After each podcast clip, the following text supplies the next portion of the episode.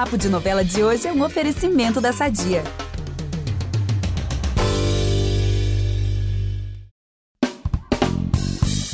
Uma das principais marcas das novelas é o constante diálogo com o público.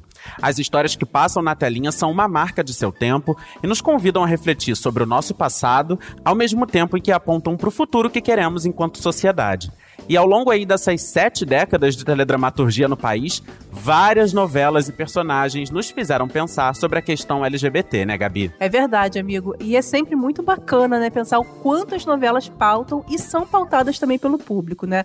Sim. E para bater um papo sobre isso, em celebração ao mês do orgulho, Hoje a gente recebe aqui o ator Hugo Bonemer, que tá chiquíssimo, né? E a gente também tá muito chique, porque conversando com ele lá direto da Europa. Bem-vindo, Hugo. Estamos muito chique mesmo, hein, Gabi? Hoje. Oi, Hugo. Chiquíssimos aqui, gente, uma É, vibe chique- toda europeia. E, gente, o Hugo preparou uma lista pessoal, tá? Com os cinco personagens LGBTQIA+, mais marcantes e inspiradores da dramaturgia brasileira.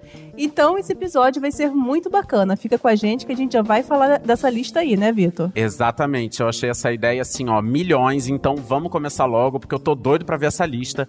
Eu sou Vitor Gilardi, apresento o podcast com a Gabriela Duarte, e a gente volta logo depois da vinheta. É impressionante como o tempo só te valoriza. Porque eu sou rica! Eu sou rica! Pelas rugas de Matusalém. Agora a culpa é minha, é isso? A culpa é da Rita! Hugo, antes de falar um pouco aí sobre esses personagens dessa lista, vamos bater um papo rapidinho. Pra quem não sabe, gente, o Hugo é uma das personalidades brasileiras mais ativas quando o assunto é combate à homofobia. Em 2018, Hugo, você falou pela primeira vez sobre a sua orientação sexual, assumiu romance com o namorado. E eu queria saber o que, que te fez tomar essa decisão na época e qual foi a importância desse momento na sua vida. Ninguém tinha feito, né? É, não tinha referência de alguém que tivesse feito. Eu só conhecia atores de uma outra geração, né? atores mais velhos, ou atores que tinham sido arrancados do armário, né? Então não tinha essa, essa referência. Na verdade, eu não pensei muito, não. Eu estava feliz, estava vivendo um momento é, gostoso da minha vida, me sentindo seguro, e ach- achei que fazia sentido. É, finalmente a gente tinha uma lei né, que protegia a gente de alguma forma, então acho que tudo isso contribuiu, de repente fez todo sentido falar abertamente, né? Então não foi assim, eu não liguei para a imprensa para contar, mas eu coloquei para mim uma regra de que se alguém perguntasse, como já tinham perguntado várias vezes, daquela vez eu não ia mentir. E aí, e aí foi o que rolou. Bacana. E você chegou a sentir algum receio de. Porque, por exemplo, é, recentemente teve. Não sei se foi o Marco Pigossi que, quando falou sobre isso, ele trouxe à tona a questão da carreira, né? Que ele tinha algum receio Aham. disso, de alguma forma, impactar a carreira de uma maneira negativa, de perder é, alguns personagens. É, você pensava sobre isso ou pra você fluiu de uma maneira mais natural? Você não, não sei lá, não, não Eu chegou só- a pensar nisso? eu só pensava nisso. É, o medo de não trabalhar era um medo constante, imagina. E não é uma coisa que alguém de dentro de algum trabalho veio e explicou: olha, você não pode sair do armário. É uma coisa que todo mundo sabe. Todo mundo que mora no Brasil, nesse contexto histórico, sabe que não é só na carreira de ator, em muitas carreiras você corre o risco de não trabalhar mais quando você fala abertamente sobre orientação afetiva. Então, é uma loteria, não dá para saber. Eu realmente não sei até agora.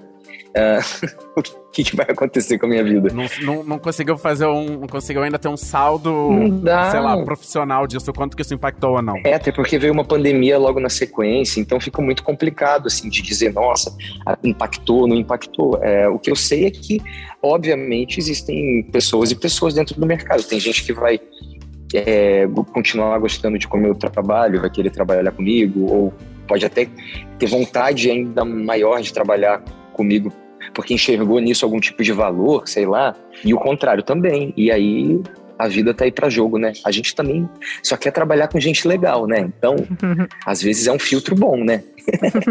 Exatamente. Agora, eu imagino que você tenha recebido muito apoio, mas também muito hate, né? E, e como que você lidou Ah, com rolou. isso, assim? É, porque a galera adora se esconder atrás de um celular, né? Pra ficar espalhando Uhum. homofobia por aí. E isso, eu acho, que- eu acho que as pessoas não sei. Acho que às vezes elas não têm a dimensão do quanto que isso é nocivo, realmente, assim, É. né? Pra quem tá lendo, né? É horrível pra gente, é sempre ruim. Mas o que precisa ser feito é, é- são duas coisas diferentes, né? Uma coisa é fazer a militância e outra coisa é como a gente lida com a nossa saúde mental. Então, vou te dar um exemplo. Ontem, antes de dormir, é, eu recebi uma mensagem no, no meu feed de um garoto me explicando, falando, eu não vou reproduzir aqui o que ele disse, mas era só assim um linguajar bem, bem agressivo, falando de genitália e tudo mais. Aí eu virei e falei assim, olha, eu não consigo acompanhar sua, as suas fantasias sexuais. Escrevi para ele. É, eu queria te convidar a me, a me dizer mais o que, que você pensa sobre pessoas gays, pessoas LGBTs, para eu poder printar tudo, porque a nossa legislação me protege e eu espero que você possa me pagar uma boa grana para eu poder viajar. Aí ele apagou a mensagem. Ué, meu Deus, a, a coragem foi, é, embora, foi rapidinho, embora rapidinho, né? né? Foi. Nossa. É. Ai, gente. Então, assim, isso, essa é o que eu, isso é o que eu chamo da parte da militância. Encontrar uma forma divertida, leve, dentro da minha, da, do meu contexto. E não tá errado quem xinga, quem, quem fica bravo e solta os cachorros, não. Isso é como eu aprendi a lidar comigo no meu, dentro do meu contexto. E a outra parte é, é a parte da saúde mental. Então, é, cara, eu venho de um contexto social no Brasil bastante privilegiado. Eu tenho a oportunidade de fazer terapia, que é uma coisa que todo mundo deveria ter oportunidade de fazer, né? É, em questão de tempo e questões financeiras. Isso me ajuda muito, óbvio. Ai, gente, você falou Ai, que tudo. Que bom, né? Terapia em dia. Gente, façam terapia, que é gostoso demais fazer terapia, se conhecer, é sobre isso. Assim embaixo. Principalmente falar sobre o que a gente está sentindo, é, uhum. que sempre foi um problema muito grande para mim. É, eu não sabia dar nome para os meus sentimentos. Então, eu falava muitas vezes assim: "Ah, eu tô com eu tô sentindo raiva", por exemplo. Ou eu tô sentindo medo. É, e isso é, ainda era muito raso porque eu podia chegar, para onde eu podia chegar. E para um ator isso é péssimo. Imagina um ator que não sabe o que está sentindo. É... então a terapia acho que até me ajuda a, de repente, me tornar um artista melhor do que eu era, entende? Então hoje eu, eu sou capaz de dizer, ah, eu me senti abandonado. E aí eu reagi com medo ou eu reagi com raiva, né? Eu confundia o sentimento com a reação, né? A forma como eu reagia. E hoje eu consigo destrinchar um pouco melhor o que eu estou sentindo e aí enfrentar de verdade isso. Então, no caso desse cara, por exemplo, que, que escreveu isso para mim, é, a sensação é de rejeição. Eu me senti rejeitado. São gatilhos muito primitivos, assim, né? Me senti rejeitado, abandonado, me senti com medo, achando que o que ele falou pudesse se tornar uma, uma coisa maior. Um, e aí, tá, entendendo o que eu senti, eu posso reagir com raiva para ele, né? Mas não foi o que aconteceu. Eu decidi fazer uma leve brincadeirinha sobre ele pagar uma viagem para mim e aí foi suficiente. O importante é que resolveu, né? Pelo menos naquele é. momento ali ele apagou a mensagem e deve ter ido pensar sobre o que, sobre as bobeiras que Tomara, ele né? perdeu o tempo de escrever. E é. Hugo, você falou de rejeição, você falou de medo. Eu lembrei de uma entrevista que você me concedeu acho que em 2020. É, eu tava na pandemia e coincidentemente foi sobre também, né, o orgulho LGBT. E você falou para mim que na época você sentia medo assim de ser rejeitado pela sua família, de falar sobre esse assunto, mas que depois ficou tudo bem. Eu queria saber se hoje você ainda alimenta assim muitos medos, é, se você tem realmente esse medo ainda assim de em relação à aceitação ou algum outro tipo de medo, ou você está mais é tranquilo, mais confortável, até mesmo por causa da terapia? Estou me sentindo muito mais confortável, muito mais tranquilo, muito mais.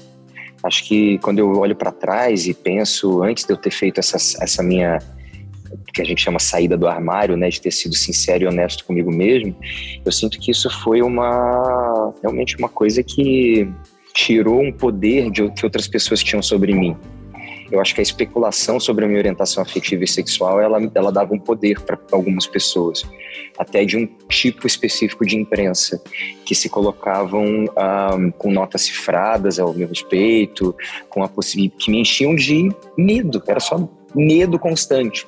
Nunca mais vou trabalhar, não vou ser amado, todos os meus sonhos vão por água abaixo. E hoje moro em outro lugar. Eu tenho medo de outras coisas hoje, né? Não, mas não essas. Ai, que bom, gente. Ó, depois desse papo aqui inspirador com o Hugo, né? Vamos para a segunda parte do papo agora, que é a lista que ele aqui bolou, que ele fez. Lembrando aqui para os ouvintes que o Hugo Bonemer fez o, essa lista baseada em personagens da dramaturgia brasileira, né? Que debateram questões LGBT muito importantes e que foram importantes para a vida dele. Gente, olha só, o primeiro nome da lista é um personagem super querido do público, um verdadeiro meme ambulante, né? E que inclusive aparece falando aqui na nossa vinheta de abertura do podcast, tá? Olha a dica que eu dei. É o Félix, claro, né? Eu amo esse papel que o Matheus Solano fez em Amor à Vida Né? Ele começou assim todo trabalhado na vilania e depois foi amansando o coração, aprendendo assim com a vida na marra, né? Conta pra gente, Hugo, por que o Félix encabeça aí a sua lista? O primeiro eu quero te falar assim, que me, me pedir cinco personagens, os mais da, tele, da teledramaturgia brasileira, é uma tarefa impossível. É só pelo tempo Então, do eu podcast mesmo, cinco. gente. É, não, e assim, escolhi cinco no final das contas, porque é, tem muitos personagens LGBTs na história da teledramaturgia brasileira, e cada um deles agregou de alguma forma para a construção que a gente tem hoje, é, e para a liberdade que muitos de nós conseguimos é, vivenciar, né? Eu sinto que o Félix, eu quis colocar ele aqui, porque é um personagem que, vamos dizer assim, antes, os personagens LGBTs tinham basicamente duas funções. Ou eles faziam a gente rir com bordões, ou seduziam alguém que geralmente não estava interessado. Então ficavam. É, é como se eu sempre vi, assistia e, e, e sentia que essa era também a minha função dentro do mundo. Eu precisava desenvolver uma capacidade social ab- absurda de interação com as pessoas para ser amado, para ser querido, e eu não tinha direito a amar. Eu não tinha direito a ter esse amor correspondido, porque a gente é muito criado pela nossa, pelo que a gente assiste. É, tudo tá tudo certo, não estou para culpar ninguém, mas é a sociedade foi evoluindo e junto com a sociedade se evolui a teledramaturgia. Então Félix foi a primeira vez que eu assisti, né, dentro da minha da minha vida adulta, pelo menos, né, um personagem que se apaixona, que começa um ele começa vilão e aí ele vira o que a gente chama de herói trágico, que é um, um- um personagem que tem uma curva de caráter, né? Ele, ele se transforma ao longo da, da, da- da dramaturgia e no final acompanha o pai no fim da vida e fez o Brasil inteiro torcer por aquele romance, cara. Isso nunca tinha acontecido. É, as experiências que a gente teve antes foram horríveis, de rejeição do público, ter, que ficar explicando que um casal é, mais, mais velho, como era o caso da Fernandona, que podiam se beijar, era normal se beijar em casa. Não, casais que estão muito tempo juntos nunca se beijam. Olha as coisas que as pessoas falavam, uma loucura. E, e não, né? Então, agora eu não lembro se, se foi depois esse personagem da Fernandona, mas eu quero dizer assim, sempre teve esse tipo de discurso, né? E o Félix fez isso. E eu me lembro, eu chorei muito. Eu lembro exatamente onde eu estava. Estava na casa do meu primo e no Rio e estava a família toda junto assistindo o último capítulo. E eu não conseguia parar de chorar, de tanto que eu fiquei emocionado de ver o momento que os dois beijaram e perceber que estava o Brasil inteiro torcendo pelo amor dos dois. Gente, todo Nossa, mundo torceu pareceu, mesmo, né? sim, pareceu Copa do Mundo, assim, Ele né? A galera torcendo por esse beijo, maravilhoso. Matheus Solano e Thiago Fragoso, maravilhosos, né? Foi. E, e a construção desse personagem pelo Valcir Carrasco foi, foi muito bacana, assim, né? A virada que o Félix vai tendo ao longo da, da trajetória dele, a partir do amor que ele sente pelo, pelo É. Carneirinho, né? Uhum. É, foi, foi Aham. realmente muito Eu só lembro como bacana. Carneirinho, gente, o nome do personagem. Carneirinho. Era Nico, Sim, né? Mas a gente Era Nico isso. Carneirinho. Ah, mas é, não, É. o Félix, o, tudo que o Félix falou ficou eternizado, Ficou. né? Os bordões dele, Nossa, eu chorei balde nesse último capítulo. Isso. Nossa, balde. Nossa, foi lindo realmente, ótima escolha. E de fato, assim, o, o- a, a teledramaturgia, pelo menos aqui no Brasil, ela, ela, ela realmente, em relação a narrativas LGBT, ela, ela é dividida em antes do Félix e depois, porque ele quebrou essa questão do beijo, né? Uhum. Então, hoje em dia, um, um casal homoafetivo, é, você, não, você não fica especulando, ai, será que vai beijar, será que não vai? É uma questão de, cara, vai rolar, porque afinal de contas é um casal e tá tudo bem, sabe? É sobre isso, é natural. Tiveram outros beijos na teledramaturgia antes, entre meninos, entre meninas, ah, em, em- em outras emissoras e tudo mais. Mas Sim. é que eu- essa foi a primeira grande comoção, né? Então acabou ganhando o status de seu primeiro beijo e tudo mais. É, a gente tem, eu até acabei colocando aqui na minha lista depois como, vamos dizer, de forma honorária, assim, né? O, o que foi tirado também, né, do, do Bruno, do Bruno Galhaço e do Heron Cordeiro, né? Eu tenho certeza que é uma das maiores frustrações da carreira do, do Bruno. Ele disse isso uma vez numa, numa premiação, o fato de ter sido cortado e de não ter sido guardado também, né? Poderia passar depois, né? Ficar lá disponível aqui no G-Show, mas é que ninguém imaginava que isso poderia ser importante e cenas que são descartadas, são descartadas e pronto, né? Então, eu tenho certeza que Inclusive fica a dica, né? Depois de uma dessa, gente, tem que ter conteúdo extra das novelas aqui pra gente assistir, né? As cenas que não vão pro ar podem ficar todas disponíveis para todo mundo ver para sempre, né? Imagina que delícia. Nossa, seria tudo. Duas horas e meia de novela. Inclusive, a gente ia até comentar mais pra frente dessa questão de América, é. né? Do, do, do não beijo, no fim das contas, beijo, do, é. dos personagens do Bruno ah, com, com, do Verão. E como, e como é que isso te impactou na época, assim? Você, você, você acompanhava não. a novela? Não. Eu não acompanhei a América, eu, eu não tava eu não estava acompanhando te televisão nessa época, estava num momento bem, bem diferente, estava morando fora nessa época, não estava acompanhando televisão. Eu, eu, sinto que, assim, é, são, hoje em dia a gente tem uma demanda por é, que atores uh, LGBTs façam personagens LGBTs. Isso chama, isso se chama é, representatividade, né? O que, mas o que eles ofereceram pra gente, esses atores hetero, heteroafetivos, o que eles ofereceram pra gente foi visibilidade, o que era muito importante na época. Foi, muito importante que eles fizeram. Então eu não tiro nem um segundo o valor desses atores heteroafetivos que deram visibilidade para histórias homoafetivas. Uh, é claro que a luta vai se ressignificando e hoje o que a gente quer é que os atores, obviamente, que estão fora do armário possam contar essas histórias também. É, e, e, que o público se veja né, também naquela história, sabendo que o ator que está por, por trás daquela história também vive uma história parecida, né? Sim, recentemente o Matheus Solano ele veio aqui ao podcast, na, não é nem tão recentemente assim, é quando eu tava estreando a última novela dele, Quanto Mais Vida Melhor, e a gente comentou sobre isso e ele trouxe uma reflexão interessante, que é, ele falou assim, cara, eu não sei se hoje fosse rolar Félix e Nico, eu não sei se eu e o Thiago seríamos os atores apropriados para dar vida a essa história. Né? Ele é lindo, ele é muito consciente, cara. É, assim, é, essas reflexões são é muito demais, bacanas. O Thiago assim. é demais. Uhum. Pois é, e assim, e, eu acho que você resumiu bem. Acho que o que importa é o que eles trouxeram de discussão, né? Cara, eles fizeram o Brasil torcer por um casal gay. Tipo, isso é histórico e isso vai ficar para sempre marcado, independente deles serem gays, héteros ou o que sejam, né? Exatamente. Então, o que eles trouxeram fica aí de, de legado.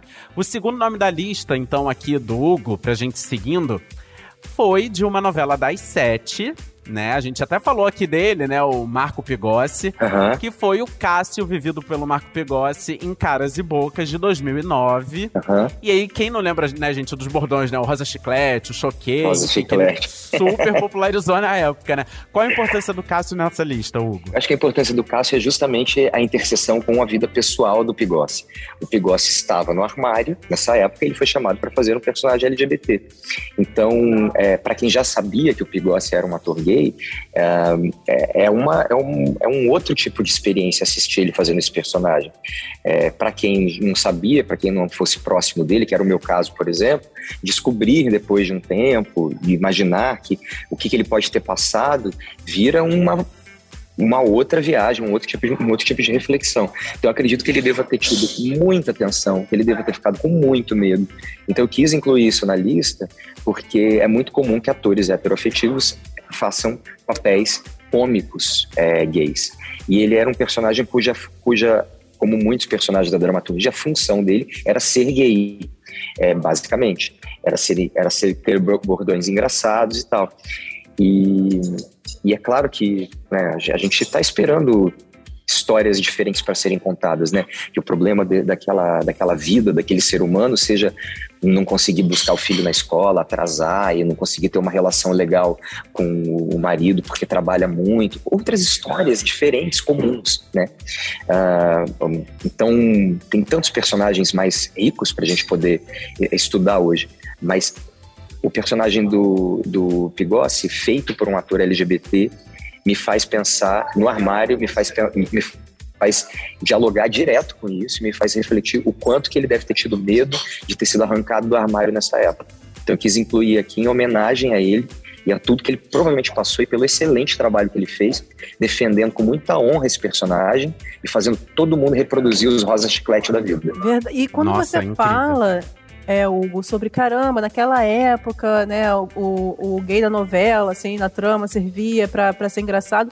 Engraçado que é em 2009, né? A gente pensando, tem pouco tempo. Você acha que de lá pra é. cá deu um salto, assim, muito grande?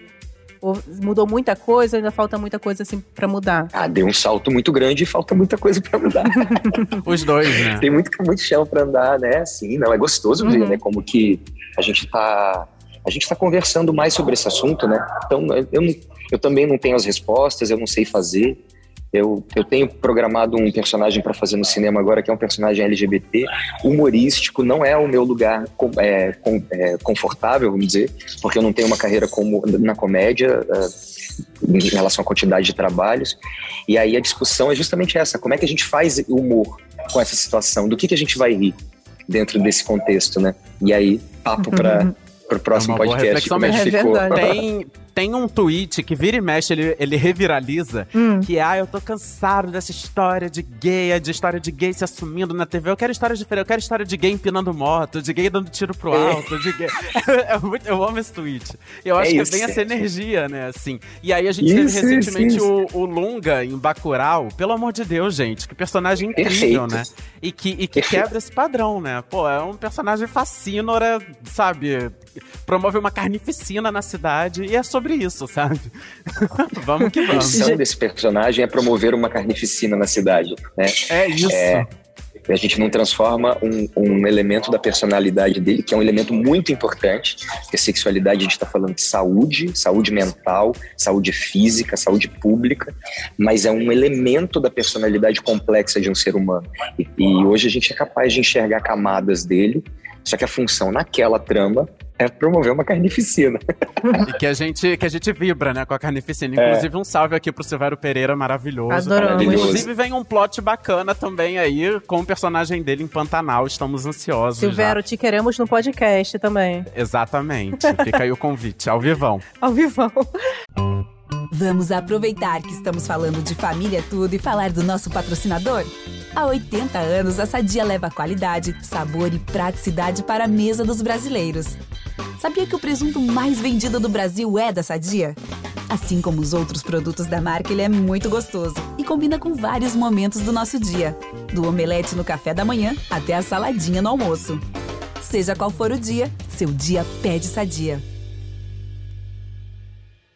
Olha só, o, terce o terceiro da lista do Hugo, coincidentemente, eu assisti um episódio na hora do almoço aqui em casa, porque eu tô revendo no Globoplay, sério mesmo. Que na verdade é uma dupla.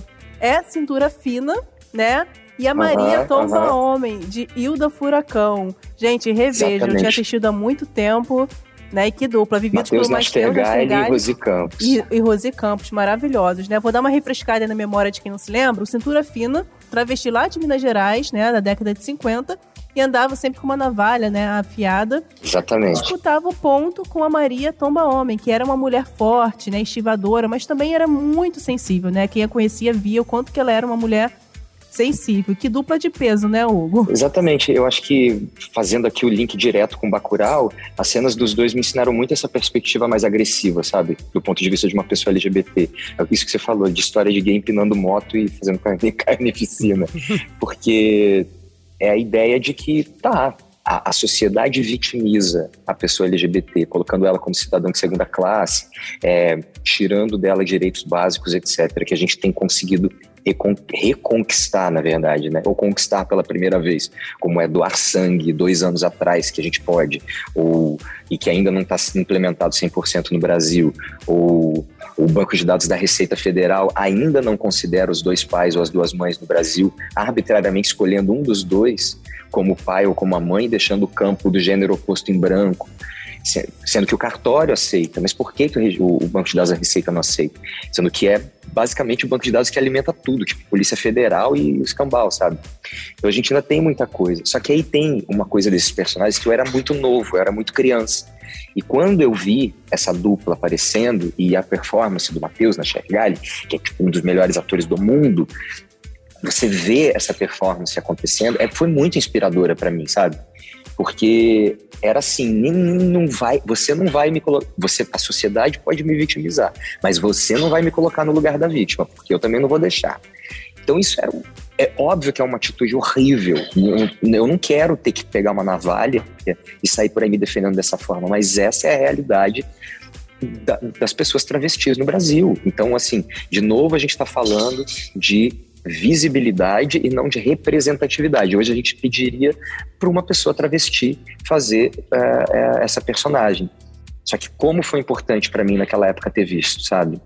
Então, acho que é, a gente está falando do mês do orgulho, mês de enaltecer e jogar para cima quem ajudou a construir a história e a liberdade que a gente está tendo hoje para poder discutir agora não só a visibilidade, mas como representatividade também. Nossa, gente, muito bacana a construção dessa a maneira como você foi pegando o os critérios, né, para ir trazendo essa lista, assim, porque de fato são, são coisas que foram muito mar... são histórias que foram muito marcantes para você, mas que de fato tem um pano, você tem trazido um pano de fundo também social, né, sobre, sobre essas questões e, e, e tem sido muito interessante. Inclusive, a nossa próxima história da lista é também uma dupla na verdade é um casal, né? O Sócrates, vivido pelo Eric Marmo, e o Carlos, interpretado pelo Gabriel Gracindo, uhum. que causaram aí na temporada de Malhação 2000. Uhum. O Sócrates, inclusive, sofria bastante na escola, porque os colegas queriam tirar ele do armário à força. Inclusive, se eu não me engano, esse Sócrates foi o primeiro papel abertamente gay da Malhação, né? A Malhação que tinha estreado lá em 94 é, levou aí um tempo, então, até ter o primeiro personagem gay. Exatamente. Eu, de novo, eu era muito novo e pela primeira vez eu tava vendo um personagem assim. Uh, e aí os meus amigos de escola, eu dizia que queria ser ator e eles falavam, eu ia, ah, o Hugo vai ser a bicha em Malhação. E o que, assim, mais me emocionou, o que mais me tocou foi justamente a movimentação, né, dentro da trama também de quem se posicionava por eles. E fora, né, pessoas que eu nunca imaginei que falariam sobre esse assunto se posicionavam. E assim, num contexto de idade, um contexto de época, que ninguém tinha força para se posicionar, sabe? É, eu, eu, sinto assim, em comparação com, o, com, com a personagem do Matheus Nastergalli, era claro assim que a marginalização da personagem, né, o abandono da personagem, era totalmente proporcional à força que a personagem tinha. Nesse caso, os personagens eram muito frágeis eram personagens cisgêneros na escola, muito novinhos, que não tinham força nenhuma para revidar ou para poder se posicionar e tudo mais. E aí casava na época exatamente com o que eu estava sentindo. Eu era exatamente aquela pessoa, só que pior, ainda sem a oportunidade e a liberdade de tentar viver um amor com alguém. Imagina, muito tempo, eu, com 20 anos, fui dar beijo na boca pela primeira vez. Então tem uma coisa que é muito, para mim era muito, assim, foi muito forte ver. Então, belíssimo trabalho dos dois, é, coragem muito grande dos dois, também atores é, até onde sei heteroafetivos é, e que toparam fazer os personagens e e, dignamente, com, com, muito, com muito respeito. Inclusive, Hugo, as novelas ou alguma novela, algum personagem específico foi muito fundamental para você se entender enquanto gay? Ou, ou, isso foi a parte das novelas, assim? Não, isso foi a, a parte, parte das da novelas. televisão? Ah, sim. Imagina, meus, eu brincava de comandos em ação, criança, sei lá, 4, 5 anos de idade, e eles todos namoravam entre si, imagina. eu nunca tive dúvida, não. meu trabalho maior era até não deixar aparecer não, não contar, não falar. É, era mais, era mais o. Nossa, e ainda assim levou. E ainda assim levou esse tempo, né? Esses 21, 21 anos é, até você ter coragem, enfim, estar aberto a viver, né? A, a uma afetividade de uma maneira mais plena. Uhum. Então, de fato, é, gente, é, é, um chão ser, ser LGBT no Brasil, não é fácil, não. É complicado. Eu acho, às vezes, que porque hoje eu tô mais livre, todo mundo também tá, né? E aí é comum, às vezes, dependendo da, via da viagem, não, da, da cidade para onde você viaja no Brasil, parece que eu volto no tempo, sabe? É, e, e, e, vejo pessoas que estão vivendo exatamente a mesma dor que eu tinha 15 anos atrás, 17 anos atrás. Né? Você falou certo, assim, Vitor. A gente ainda tem, é, ainda não é fácil, tem muito chão ainda. Exatamente encerrar aqui a lista, na verdade, que você mesmo fez com chave de ouro, porque se a gente começou a lista lá com o Félix, né, que quebrou tabu com o primeiro beijo gay em uma novela da Globo, a gente vai terminar com outro casal que ficou marcado pelo primeiro sexo gay das novelas, né, em Liberdade Liberdade.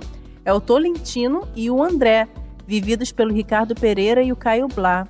Olha, assim, Malhação, que é uma novela recente, a vida de quem era homossexual, assim, não era fácil, né? Imaginem uma trama do fim do século XVIII, início do século XIX, né? Como é que não devia ser? Fale um pouco aí sobre a sua escolha, Hugo, por favor. Fiz essa escolha porque reavivou uma discussão que é sobre o que é pornografia na televisão, o que crianças podem ver ou não, e assim, literalmente eles não fizeram um pentelho a mais do que casais héteros já fazem na televisão. Então, eu acho que foi muito importante essa, essa cena ter acontecido, no horário que aconteceu, porque trouxe pra gente uma discussão que se estava tudo bem até agora, era para continuar tudo bem, né?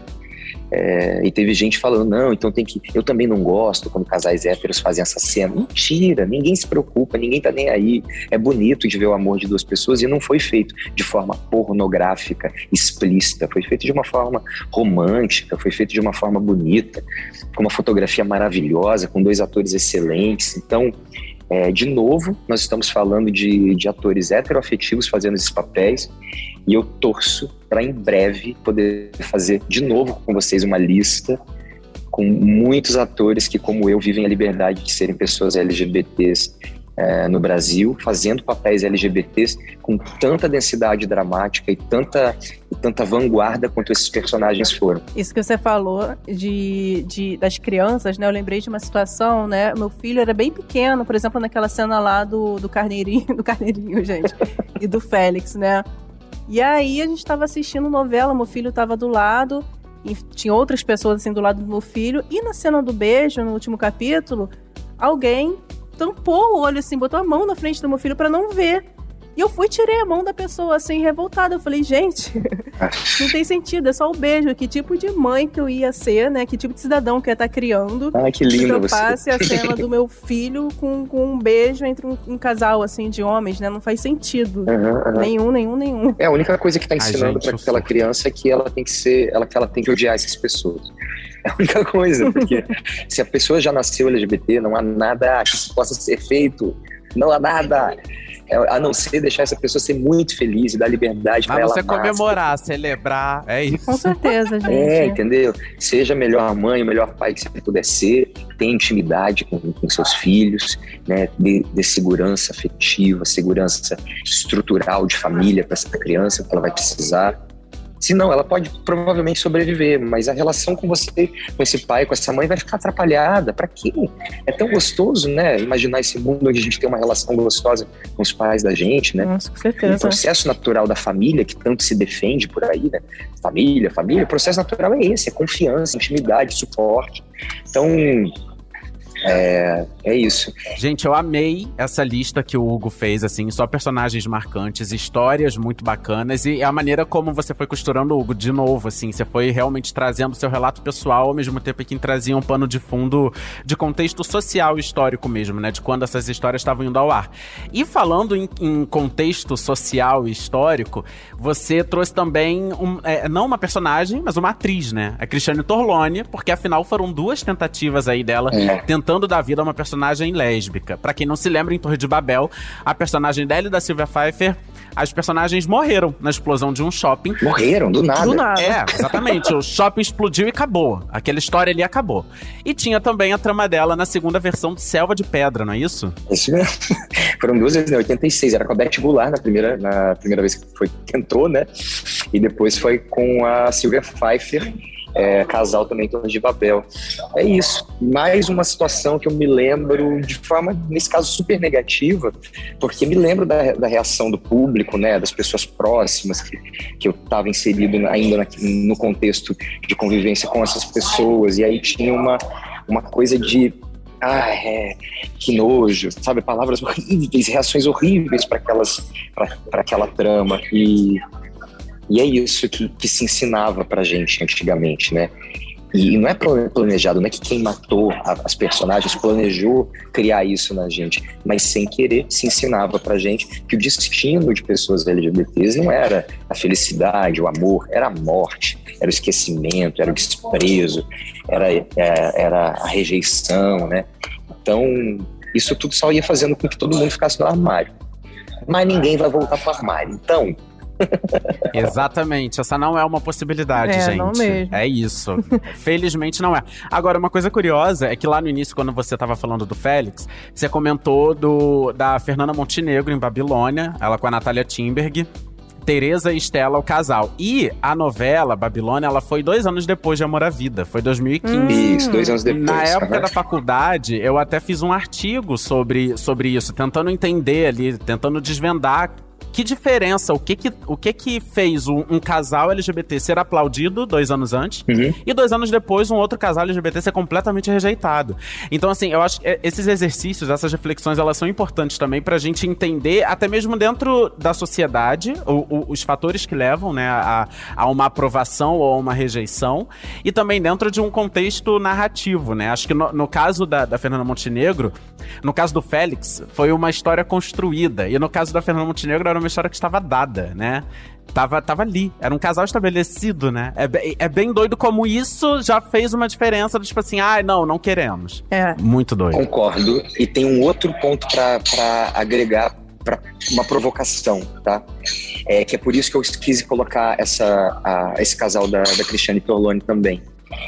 o- com a Silvia Pfeiffer. Porque ah, o problema, muitas vezes, é com as mulheres, não é com a gente. Sim. Existe uma- um problema que, assim, eu consigo perceber quando eu tô ao lado de um amigo que seja mais feminino do que eu, que tem uma expressão de gênero mais feminilizada, vista como feminina, o quanto, o quanto que o tratamento é muito diferente. Às vezes até eu passo a ser tratado diferente por estar próximo de uma pessoa mais feminina.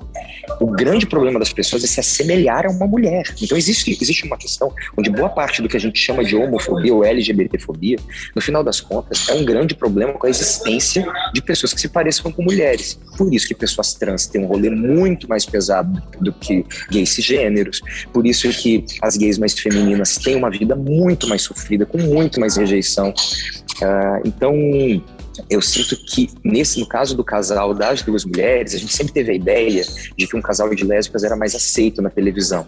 Se forem jovenzinhas com a possibilidade de fetichização.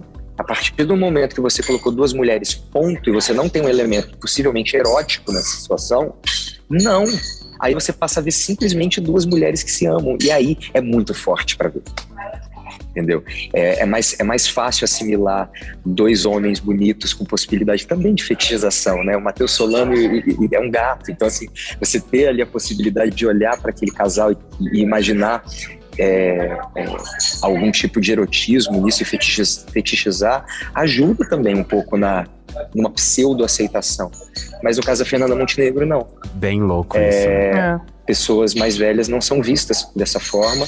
E aí, o que eu escutava na época é como que ela se sujeitou a fazer um papel besta desse. Ainda tem isso, né? O fato de serem duas veteranas, assim, isso parece ter impactado negativamente, Gente, né? como deve tipo, ser nossa. frustrante pra elas. Como- Ai, elas não precisam dessa apelação. Eu ouvi isso Uhum. também, né? Porque que É, loucura, gente. Ai, meu Deus do céu. Quando que a Aham. gente vai virar essa página, né? Da homofobia? E da Cristiane Torlone, eu ouvi a mesma coisa de uma pessoa que estava do meu lado quando ela fez A Loba de Raiban, uma peça maravilhosa que eu vi três vezes.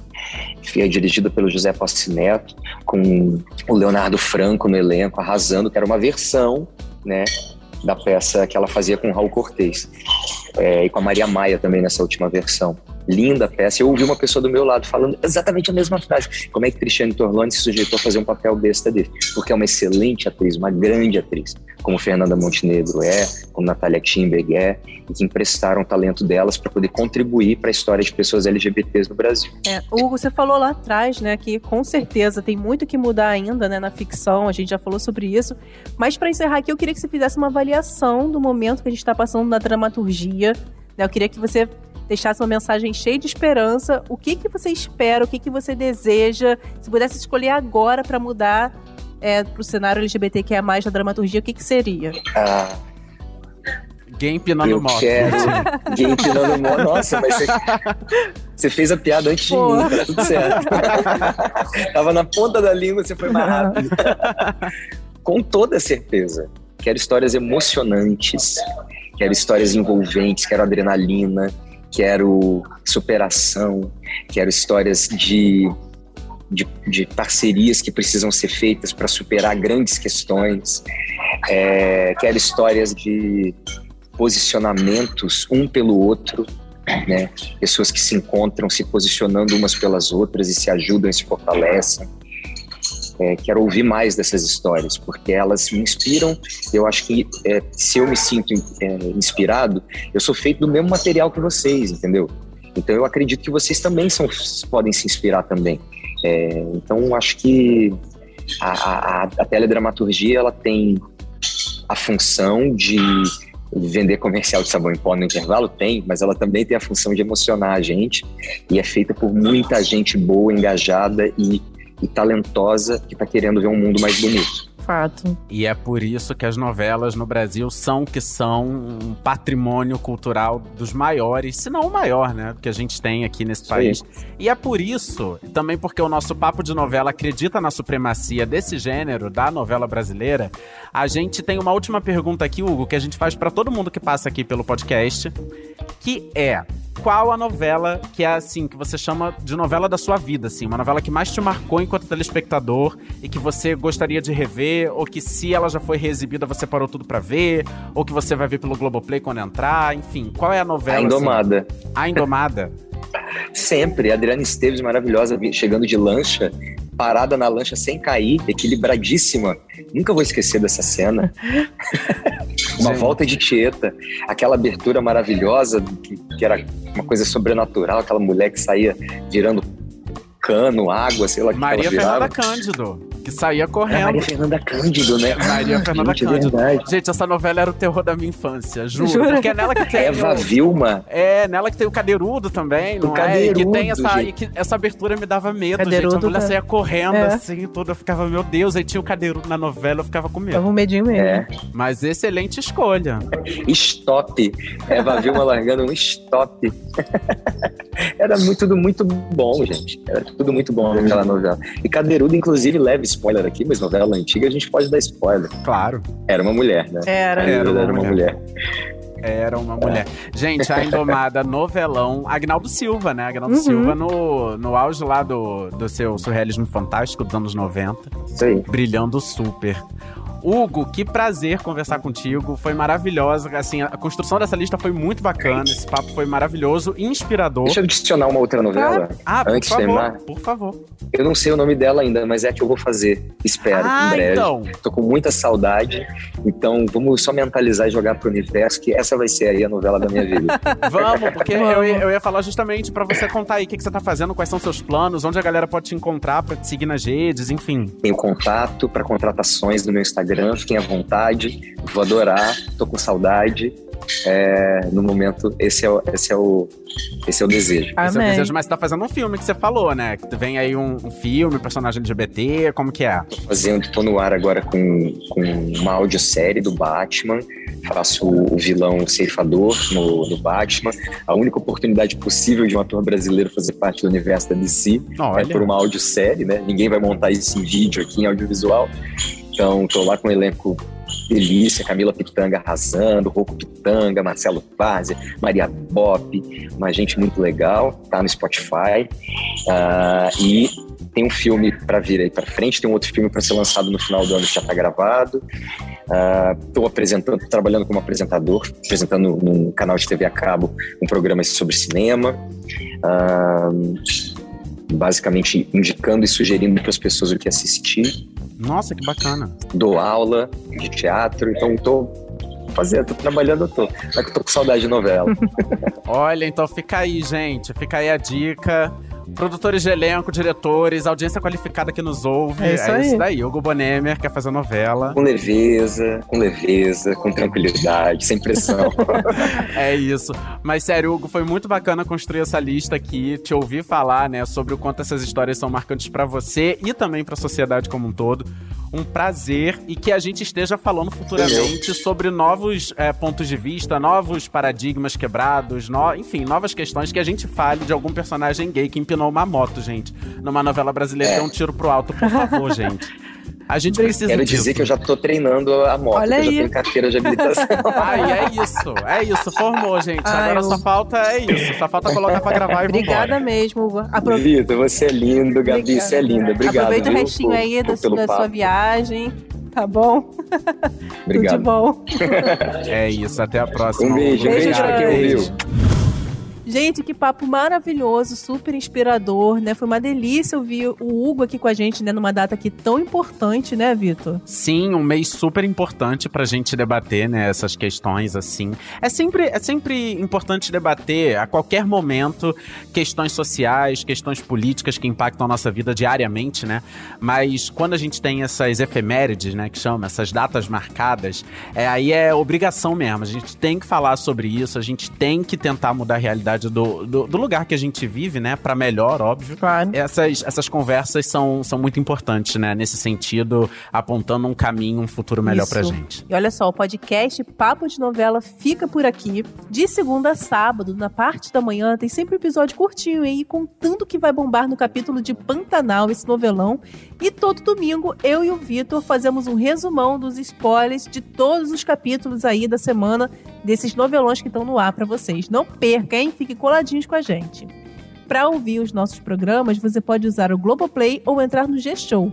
Nos aplicativos de streaming é só procurar por Papo de Novela. Além disso, dependendo aí da plataforma que você usa, não deixe de seguir o podcast no Spotify ou na Amazon, de assinar no Apple Podcasts, de se inscrever no Google Podcasts ou no Castbox, ou ainda de favoritar na Deezer, porque assim você recebe uma notificação sempre que um novo episódio entrar no ar. Eu sou Vitor Gilardi, apresento esse programa ao lado da Gabi Duarte. A gente também produz e assina o conteúdo desse podcast, que tem edição do queridíssimo, maravilhoso Nicolas Queiroz. Uhul. Então é isso, galera. Até a próxima. Um beijo! Beijo, até a próxima.